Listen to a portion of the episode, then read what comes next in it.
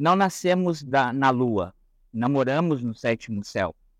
Temos a alegria e a desgraça de pertencer a uma região atormentada do mundo, América Latina, e de viver num tempo histórico que nos golpeia com força e dureza. As contradições da sociedade de classes são aqui mais ferozes que nos países ricos.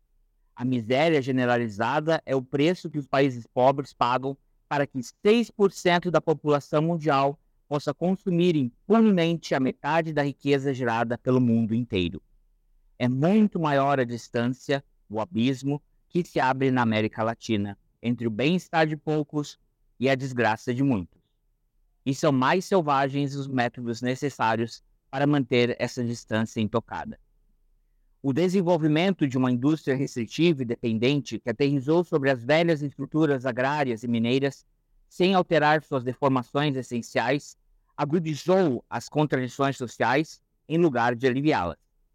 A habilidade dos políticos tradicionais, especialistas na arte da sedução e do engodo, mostra-se hoje antiquada, insuficiente, inútil. O jogo populista que permitia outorgar para manipular não é mais possível, ou se revela uma perigosa faca de dois gumes as classes e os países dominantes recorrem à maquinária repressiva. De que outra maneira poderia sobreviver sem mudanças um sistema social cada vez mais parecido a um campo de concentração? Como manter a distância sem arame farpado a crescente legião dos malditos? À medida em que o sistema se sente ameaçado pelo desenvolvimento sem tréguas da desocupação, da pobreza e das tensões sociais e políticas derivadas, encurta o espaço disponível para o disfarce e as boas maneiras. Nos subúrbios do mundo, o sistema revela seu verdadeiro rosto. Por que não reconhecer um certo mérito de sinceridade nas ditaduras que oprimem, hoje em dia, a maioria de nossos países? A liberdade dos negócios implica, em tempos de crise, na prisão das pessoas. Os cientistas latino-americanos emigram, os laboratórios e as universidades não têm recursos o know-how industrial é sempre estrangeiro e custa caríssimo. Mas por que não reconhecer um certo mérito de criatividade no desenvolvimento de uma tecnologia do terror?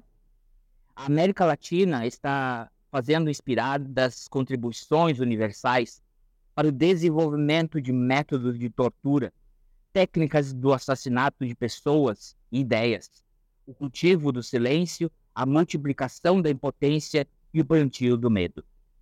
Nós, que queremos trabalhar por uma literatura que ajude a revelar a voz dos que não têm voz, nos perguntamos: como podemos atuar dentro desta realidade? Podemos fazer-nos ouvir no meio de uma cultura surda-muda? Nossas repúblicas são repúblicas do silêncio. A pequena liberdade do escritor não é, às vezes, a prova do seu fracasso? Até onde e até quem podemos chegar? Bela tarefa a de anunciar o mundo dos justos e dos livres.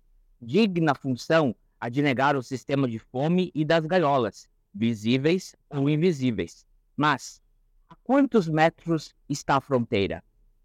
Até onde nos dão permissão os donos do poder?